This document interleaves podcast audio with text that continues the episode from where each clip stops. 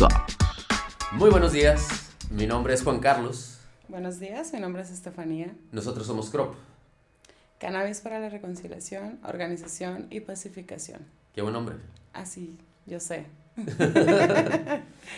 Nosotros somos una organización de cannabis, surgimos en la ciudad de Tijuana, pues simple y sencillamente por el hecho de, bueno, no sé tú, pero yo soy consumidor. Yo soy consumidora, claro. Somos consumidores. Y en la ciudad de Tijuana el cannabis es algo común, por la simple y sencilla razón del punto geográfico en, el que nos encontramos. En esta esquina del Pacífico, tan cerquita de la frontera, o más bien justo en la frontera con San Diego, California, Estados Unidos, donde se consume mucho cannabis. ¿Y donde ya es legal? Donde ya es legal. Pues el, el cannabis en Tijuana ha sido 50 años, 60 años tal vez. 60. No sé, toda mi vida yo le he visto fluir por las calles. Sí, conozco consumidores que tienen 70 años y como 50 consumiendo. Y viven felices en esta viven ciudad. muy felices.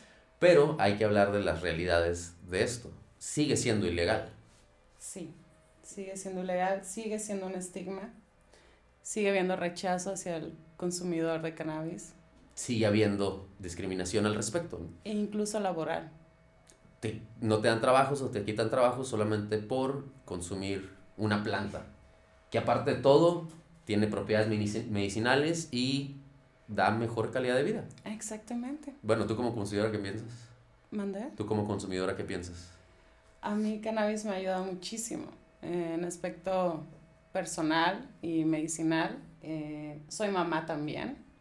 Me ha ayudado mucho en la maternidad y es un tema también, un, un tabú. Un tabú que tiene la gente. sí. Y la verdad es que sí ayuda. Yo también soy papá. Y, y, digo, al final, como todo en esta vida, hay que consumir lo que sea que se consuma de manera responsable. Pero si lo haces de manera correcta, sí ayuda a tener un mejor desarrollo libre de la personalidad, valga la constitución sí. mexicana. y eh, el tema de la reconciliación es lo que, lo, lo que viene con el estigma. Queremos nosotros reconciliar a la sociedad con el consumidor de cannabis. No somos criminales. No. ¿Cometes delitos? Ninguno. Aparte de fumar. Bueno. Pero digo, en realidad no es un delito. Es, es uso para personal. uso personal. Claro, este, pero sí, es, sí cae en un grado de ilegalidad. Y realmente creemos en CROP nosotros que podemos reconciliar a la sociedad y salir los consumidores de, de, de la discriminación. Vamos, poder sostener un trabajo sin que el consumo de cannabis sea eh, el motivo de despido. Ahora, mi recomendación para todos los que fuman, no vayas marihuano al trabajo. No. Hay lugares y momentos en los que se puede. ¿Correcto? Eso es el consumo responsable. Hay que consumir de manera responsable. Así Eso es. es. muy importante. Y para poder lograr reconciliar con la sociedad, a nosotros como consumidores, pues sí tenemos que, que puntualizar esa parte. Hay que ser responsables en lo que consumimos y cómo lo consumimos. Exactamente. Para poder lograr la reconciliación, pues viene la, la tercera letra de, de, nuestro nombre, que es la organización. Organización. Tenemos que de la organización. Hay que organizarnos. si, organ si, nos organizamos, fumamos, fumamos todos. todos. claro, sí. claro que sí. Hay que, hay que organizarnos. Primero porque, pues obviamente, el gobierno pues no atiende a las exigencias de la sociedad a menos de que la sociedad esté organizada. Uh -huh. Y eso es gran parte del punto. Pero aparte de todo eso, pues la idea de organizarnos es para poder combatir el hecho de que mientras sea ilegal, uno como consumidor, sí llegamos al punto del delito. Uh -huh. Tú como mujer consumidora, ¿cómo ves este tema de, de la falta de organización y cómo te trata el mercado? Es bastante complicado ser consumidora y ser mujer porque pues nos topamos con gente abusiva, ¿no? Gente que se quiere aprovechar de nuestra situación y como me comentabas hace rato, sí hay dealers que nos tiran la onda y creen que vamos a aceptar como si necesitáramos o nos fuera una urgencia la, la cannabis, ¿no? Pero pues... Por no eso, se trata de eso. No, y entre mujeres también nos organizamos para poder tener nuestra parte legal. Y cabe aclarar, y un poquito de promoción para, para Estefanía, que Estefanía tiene un grupo que se llama... Mujeres Cannabis. Ah, mi comunidad hermosa de Mujeres Cannabis. Eh, tenemos dos años ya y pues no promovemos el consumo. promovemos el consumo responsable, estar siempre unidas y entre morras, pues hacernos el favor en lo que necesitemos. Eh, eso es algo muy importante y eso es un grado de organización eh, pues que se necesita porque, y esto es, esto es una realidad, tú como mujer lo vives, yo como hombre lo vivo. Eh, cuando uno quiere ir a comprar, si no es un mercado legal como, pues, no sé, mucha gente cruza San Diego, compra y se viene a Tijuana, que es ilegal, pero pues es como para uso personal no vamos a juzgar aquí, ¿no? Esto es un área... No nos queda. Sí, no, nos toca. Pero la realidad es que cuando quieres, y digo, en, el tiempo que yo tengo consumiendo, siempre, siempre hay que ir a un lugar, pues raro, ¿no? Y ah, uno viene comprando con alguien que es criminal y uno, al final como consumidor, mientras siga siendo ilegal, vas y compras marihuana, que es simplemente una planta, en el mismo lugar donde se venden drogas sintéticas. Y eso es un riesgo para el que consume y lo quiere hacer de manera responsable. Entonces, sí es muy necesario que logremos organizar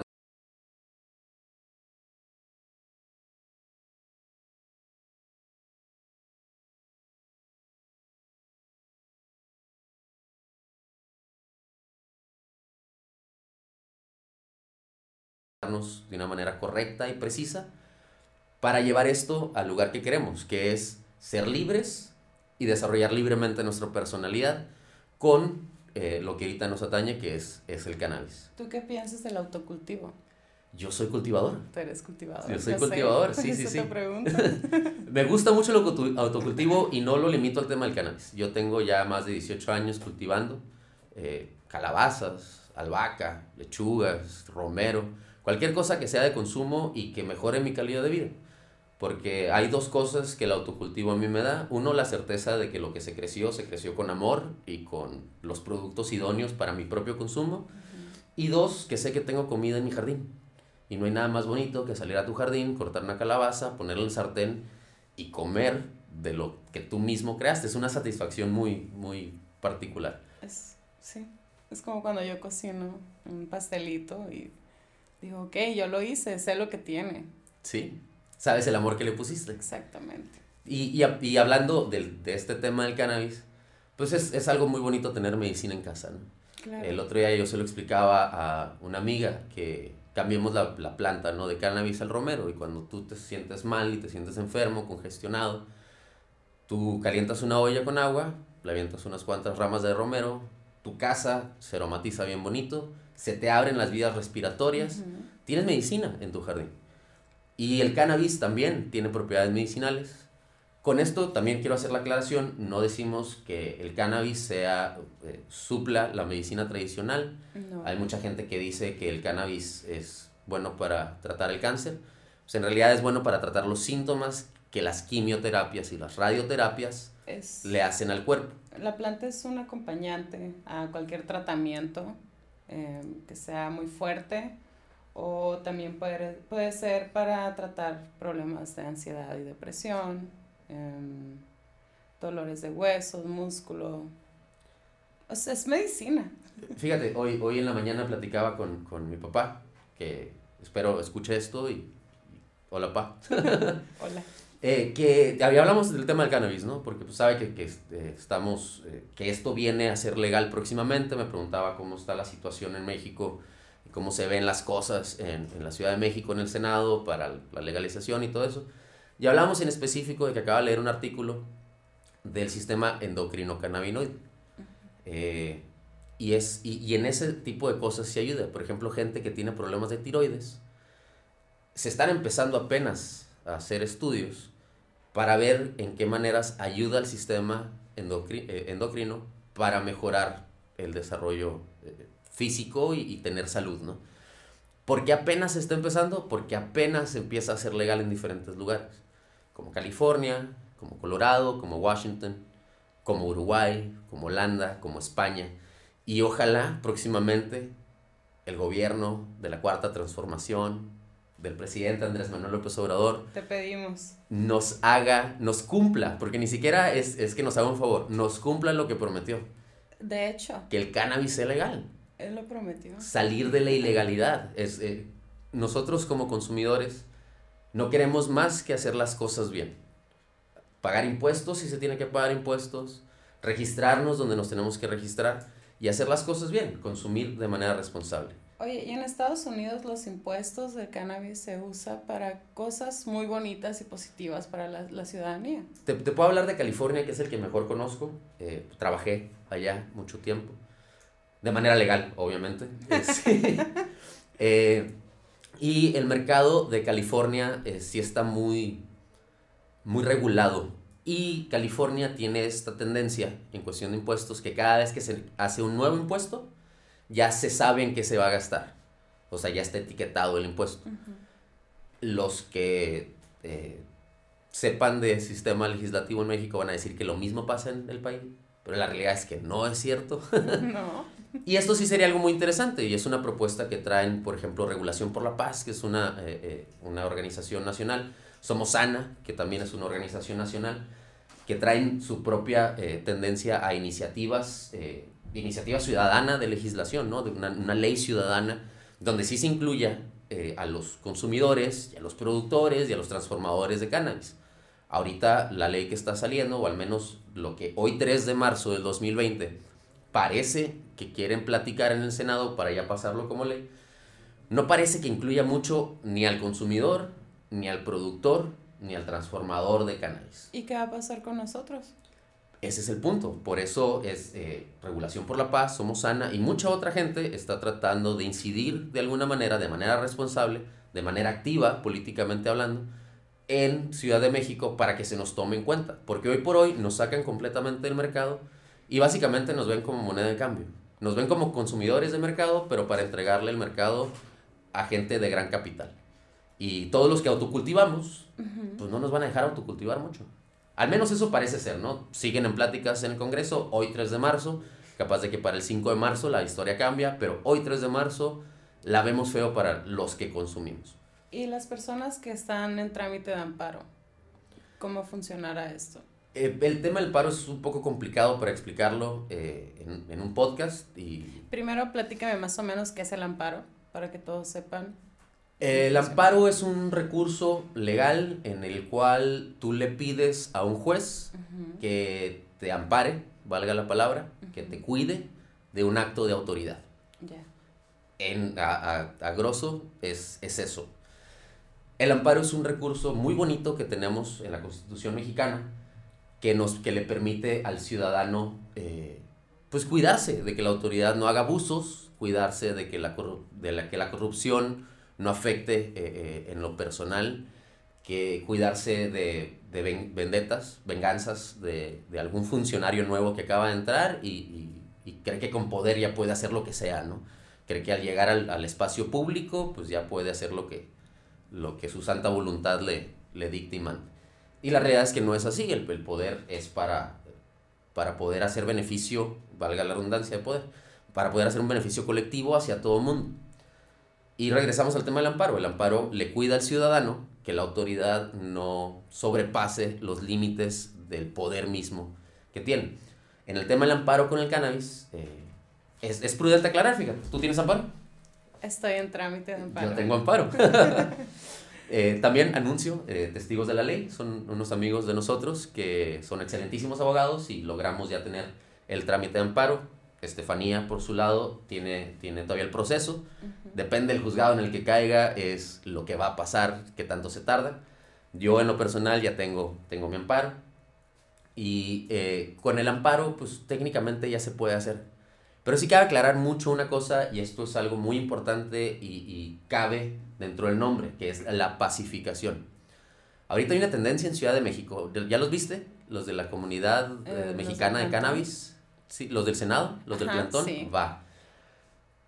Lo respeto mucho, me, me, me, agrada mucho que lo estén haciendo porque están llevando la conversación directamente a las puertas de la autoridad. Uh -huh. Chingón, ¿eh? Carnales, si escuchan esto, algunos de los que está ahí, sigan adelante, sigan sembrando plantas en los jardines y las áreas públicas de Ciudad de México. Chingón, la neta. Gracias. Sí, la verdad. Pero la postura que tenemos nosotros aquí en el norte, donde, donde no somos el centro del país, donde pues no conocemos ahí directamente los senadores, donde no somos 10 millones, ¿cuántos son en Ciudad de México? 15 millones de personas y en la colectividad uno se puede amparar, vale la palabra, ¿no? Eh, aquí en, en, Tijuana, donde pues seamos honestos, es zona caliente, ¿no? Eh, para el narcotráfico, Tijuana no es una ciudad o no es una economía, es una plaza. Es una plaza. Nosotros aquí estamos tratando de hacer las cosas conforme a norma, conforme a, la legalidad de las cosas. Por eso buscamos tener el amparo. No fue trabajo fácil, eh, digo, hablando de, testigos de la ley. yo, lo, yo los veo eh, casi todos los días y los veo trabajando arduamente y leyendo a mares documentos. O sea, sí fue un trabajo arduo lograr tener el amparo, ¿no? lograr tener este recurso jurídico. Pero con eso, y, y, quiero, quiero que sí esta parte quede muy, muy clara. El hecho de tener un trámite COFEPRIS no te da el derecho todavía. Incluso, puedo decirlo, el hecho de tener el amparo no te da el derecho. Vamos, sí es un derecho porque la autoridad te ampara para tener los derechos. Ok. Pero todavía hay que ir a COFEPRIS a decirle, o sea, la autoridad competente, que en este caso es COFEPRIS o Secretaría de Salud directamente, yo ya tengo una sentencia de amparo, dame el permiso para hacer, pues, portar, ¿no? Y, y consumir, que es básicamente para lo que pedimos el amparo. Entonces el hecho de tener amparo tampoco es la última instancia para ya poder hacerlo. Todavía queda trámite. Y con esto sí, la legalidad. El otro día te platicaba, Estefanía, y lo voy a repetir aquí en el micrófono me tocó ver a un morro en la ciudad de Tijuana, eh, en, la calle, la calle Revolución, que es el centro de la ciudad, donde hay bares y pues es una zona un poco libre, ¿no? Veo que lo están arrestando, resulta que el morro estaba consumiendo, lo ve la autoridad, lo detienen y el morro en lugar de ponerse de modo y platicar, dialogar con la autoridad. Flojito y cooperando. Flojito y cooperando, ponerse de buena onda, ¿sabes? O sea, ni siquiera, ni siquiera, es, ni siquiera es flojito y cooperando, que también es útil, es el hecho de eh, cooperar con la autoridad, colaborar, dialogar entre dos ciudadanos, porque los policías son ciudadanos como todos nosotros, con la diferencia que traen uniforme y tienen una responsabilidad de cuidarnos a todos. Si les damos el lugar, nos dan el lugar. Entonces al final yo veo que lo arrestan, me acerco. Él alegaba en su cabeza con todas las de la ley que podía consumir, alegando que tenía un permiso. Le eh. pregunto dónde está el permiso, lo veo. Obviamente yo de metiche, ¿no? No tenía nada que hacer ahí, pero empaticé. ¿no? A mí, yo como consumidor no, me gustaría pasar por esa situación. Tus experiencias? He tenido las piñas, sí, claro. Entonces me acerqué queriendo, queriendo ayudar a la situación. Era un morro de 20 años, 18 años. Eh, no quería que pasara por el trago amargo de, estar en la zona norte, que es la, cárcel aquí. Eh, la más la, El área de detención, ¿no? Y pues te toca convivir con todo tipo de personas. Es Tijuana. Y le quería evitar esa pena al, al morro y eh, le pregunto, ¿dónde está tu trámite? Porque él alegaba, tengo, tengo permiso. ¿no? Saca el permiso, el, el mentado permiso que le alegaba, y no era más que el trámite de ingreso. ¿A Cofepris? Exacto. Oh, ok.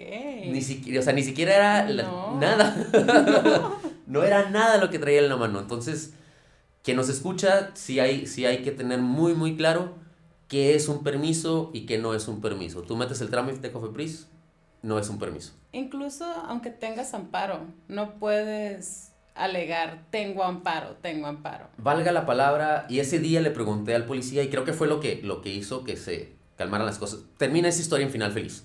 Dejaron ir el morro. Lo dejaron, ajá, lo dejaron. Pero le pregunto al policía, después de que veo ese documento, que le digo al morro, no es, esto no es un permiso, Volteo con el policía y le digo, se puso pendejo. Y en realidad el policía ni siquiera tenía, porque al final otra vez es Tijuana. No tenía bronca que estuviera fumando. Lo que tuvo bronca el policía fue que se le acercó a decirle no puedes estar fumando aquí y el morro porque creía que tenía un permiso se puso pendejo. Y, y no nada más en estas situaciones, en todas las situaciones de la vida no hay que ponerse pendejo. Menos si es con la ley. Menos con la autoridad, claro. Entonces, en ese sentido, eh, y, hablando del tema de la pacificación por, por parte de CROP, pues es eso, ¿no? Eh, eh, llevar la información correcta a la gente. Educar, ¿no? Educar, para poder ser responsables, porque otra vez, ser consumidor no nos hace criminales. Y estamos hartos de ser criminalizados por consumir cannabis, algo que a mí me gusta mucho. A mí me encanta.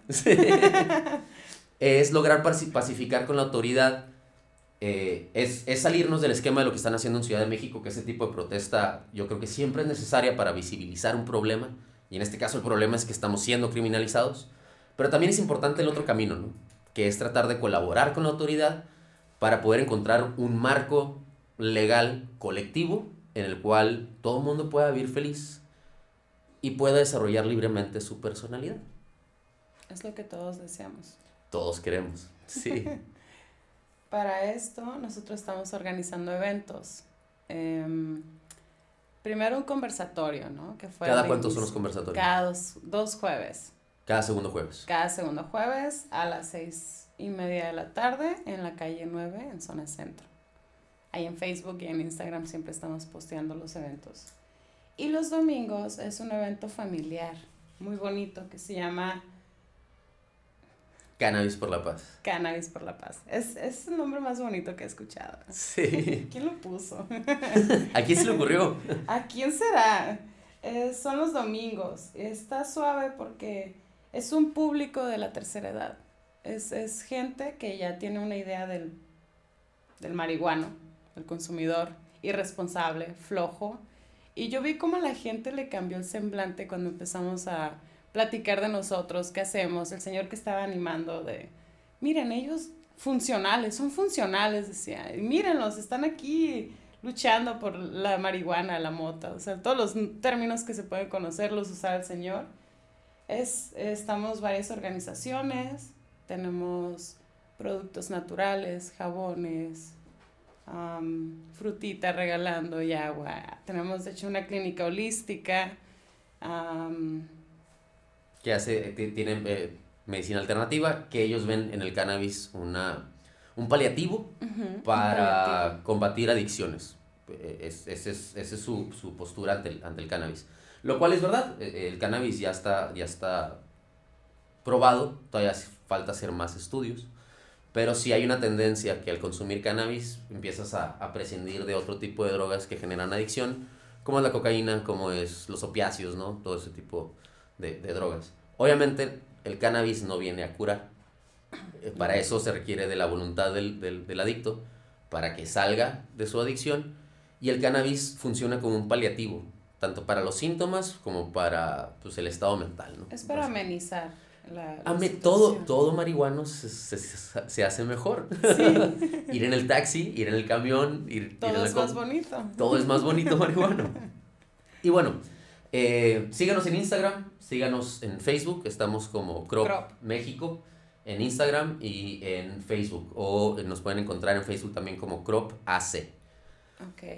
Eh, ahí vamos a estar poniendo toda la información de los eventos, vamos a estar poniendo toda la información nueva que salga en temas legislativos, eh, todo lo que se esté organizando en otras partes del país. son más que bienvenidos a, a etiquetarnos y nosotros lo replicamos. Otra vez, nuestro esfuerzo es desde la ciudad de Tijuana, es, aquí empieza la patria, aquí empezamos con la lucha del derecho eh, en, el, en, el, país vecino, eh, con el país vecino que es Estados Unidos, que es un, esto es un, punto muy irónico del mercado que es Tijuana. En California, en San Diego, aquí a 10 minutos, 5 minutos, ya es legal, ¿no? Y hablando de las personas de tercera edad, me decía un amigo una vez, cuando recién se hizo legal en California.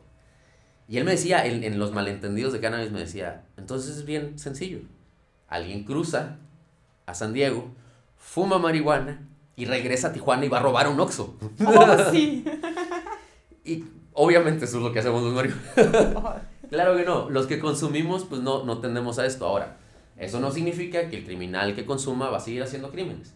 Pero no por consumir eres criminal y esa es una parte muy importante que nosotros creemos que se va a lograr con, la, con el marco legal, ¿no? con la legalidad. Pacificar al país con cannabis. Porque eh, eh, nadie, nadie puede negar que el cannabis, el trasiego de marihuana, la exportación de marihuana al país vecino, ha hecho que el crimen organizado tenga capacidad financiera para comprar armas y combatir al al Estado, ¿no? combatir a la autoridad.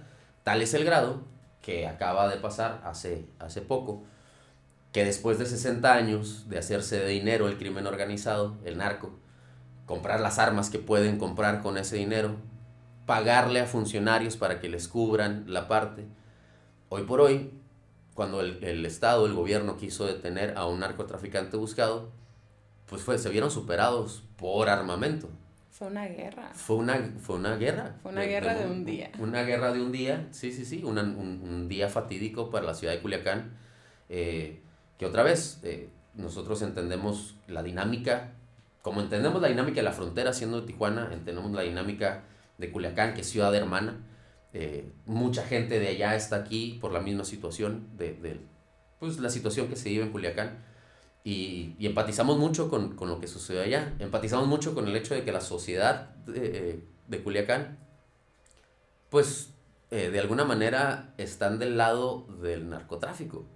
Y eso es algo muy, muy, una, una cuestión de estudio que, que si alguien nos puede mandar ahí un mensaje cuál es su análisis a las redes sociales de por qué la sociedad de Culiacán, o, digo, no, no, no, generalizo, pero una parte de la sociedad de Culiacán se puso del lado ¿no? del narcotráfico. Y alguien me lo explicó en algún momento, alguien de Culiacán. Pues el narco viene a desarrollar el Estado y la ciudad, el Estado de Sinaloa y la ciudad de Culiacán, muchísimo más que el gobierno. ¿Por qué? Porque en en Sinaloa se sembraba, pues el dinero de los productores que exportaban a Estados Unidos llegaba directamente a Culiacán y necesitaban infraestructura. Y esto es, eso sí es una realidad. realidad. El narcotráfico viene y desarrolla más Sinaloa de lo que le hace el gobierno federal. Entonces yo creo que por ahí va, si alguien sabe más del tema en, en cuestión sociológica, en cuestión antropológica, pues nos encantaría ese análisis para... Hay series que te cuentan esas historias. Fíjate que no las has visto, ¿tú has visto la de Narcos? Sí, va, yo no las he visto, pero se escucha interesante. Sí. Algunos libros he leído y... y ¿Quieres aprender de historia, narco y gobierno? Mira Narcos. Aparte con buen drama, ¿no? ¿Tiene, Oh, sí. Sí, claro. Muy buenos actores. Y eh, acompáñenos a los eventos, acompáñenos los que la gente que está en Tijuana, si están alrededor. Todos los domingos tenemos Cannabis por la Paz, dialogamos con la gente, hablamos de cannabis y tratamos de normalizar esto y en el momento que sea legal, esperamos sea un lugar seguro para fumar sin estigmas. Hoy por hoy pues no podemos, no se puede, cada quien lo tiene que hacer en su casa eh, y llegamos a, a la jornada de Cannabis por la Paz pues ya bien como dice un buen amigo mío, bien peinada la ceja, ya un poco en Neptuno, pero esperamos eventualmente poder generar, como en Ciudad de México lo están generando la, la comunidad mexicana del cannabis, que, que sigan adelante canales y lo escuchan, eh, un lugar donde pueden fumar, ojalá lo logremos hacer pronto aquí en Tijuana, y lo queremos hacer de manera, de manera legal, pedirle a la autoridad que nos dé un lugar seguro, porque aparte de todo eso, lo que lo queremos lograr nosotros con Crop es, es el derecho. Nosotros estamos luchando por derechos. Esto, para lo que se crea la Asociación Civil Crop, es para hacer activismo. ¿En qué? En el derecho de quien quiera trabajar con cannabis, el derecho del que quiera consumir cannabis y el derecho eh, eh, de quien quiera mejorar su calidad de vida a través del cannabis. Es posible, es posible. Esta planta tiene muchas propiedades y se pueden hacer muchísimas cosas con esto. necesitamos y tenemos el derecho a un lugar seguro donde fumar, donde consumir, donde sentirnos, vamos, donde no ser discriminados ni estigmatizados. También queremos saber qué es lo que consumimos, ¿no? Un mercado regularizado es lo que necesitamos. exacto. No, no sabría más que decir al respecto. Queremos saber qué consumimos, cómo se siembra, cómo se siembra. Y, y vuelvo a lo que tú me preguntabas del autocultivo hace rato. Cuando tú cultivas, sabes qué estás consumiendo exactamente. Ahora, en, en lo mío, las calabazas, pues sí sabes, o sea, gracias a Zagarpa, sabes qué pesticidas y qué fertilizantes técnicamente están prohibidos y no pueden usar en el campo mexicano. Pero como el cannabis no está regulado, no hay nada de información. Te, te pueden entregar veneno y tú no te enteras. Sí. Hay memes, ¿no? Que te sale una cucarachita y todo comprimido. Ahí está todo. Eso nos queremos evitar. Pero bueno, gracias por escucharnos. Nosotros somos Crop Talks. Estamos aquí para hablar de cannabis. Mi nombre es Juan Carlos. Mi nombre es Estefanía. Somos de Tijuana. Hoy es 3 de marzo. Seguimos trabajando por encontrar tus derechos, por lograr tus derechos que al final tus derechos son mis derechos y tus derechos. Gracias por escucharnos. Hasta la próxima.